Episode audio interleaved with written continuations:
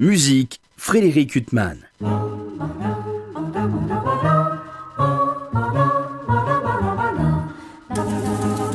Bonjour, il est surdoué, il est jeune, il a un talent fou, il est à la tête de deux des meilleurs orchestres du monde. Bref, c'est un homme très très énervant. Je veux parler du chef d'orchestre Lahav Chani. Il est déjà magnifique pianiste et déjà grand chef d'orchestre. Il vient de succéder à l'immense Zubin Mehta comme chef principal de l'orchestre philharmonique d'Israël et à un autre jeune surdoué, le chef Yannick Nézet-Séguin, comme chef principal de l'orchestre philharmonique de Rotterdam. La Chani a été élu à ce second titre avec 98% des voix des membres de l'orchestre. Une élection de république bananière ou de pays communiste, dirait-on Eh bien, pas du tout. C'est après avoir été dirigé par lui à l'occasion d'un concert que les musiciens néerlandais ont décidé démocratiquement d'en faire leur chef principal invité.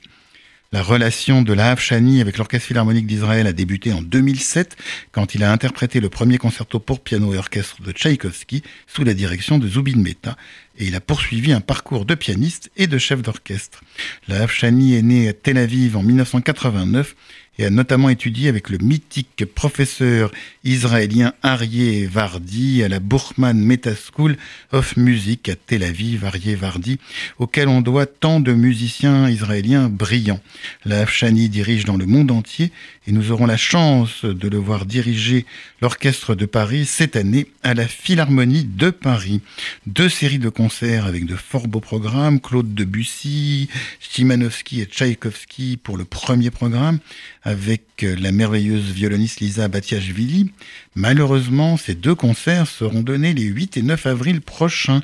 Si ces dates ne vous disent rien encore, eh bien il s'agit des deux CDR, les deux premiers jours de Pessard, et malheureusement, il sera peut-être compliqué d'aller écouter la Chani diriger l'Orchestre de Paris à la Philharmonie de Paris. Mais nous pourrons nous rattraper avec la deuxième série de concerts les 6 et 7 mai prochains avec un autre grand violoniste, Frank Peter Zimmermann, dans un programme Barber, Berg et Schubert, avec notamment la sublime 9e symphonie de ce dernier.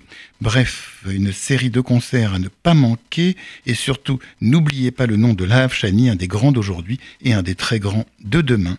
Quant à moi, je vous retrouve dimanche prochain à 23h pour une nouvelle interview. Bonne journée sur RCJ.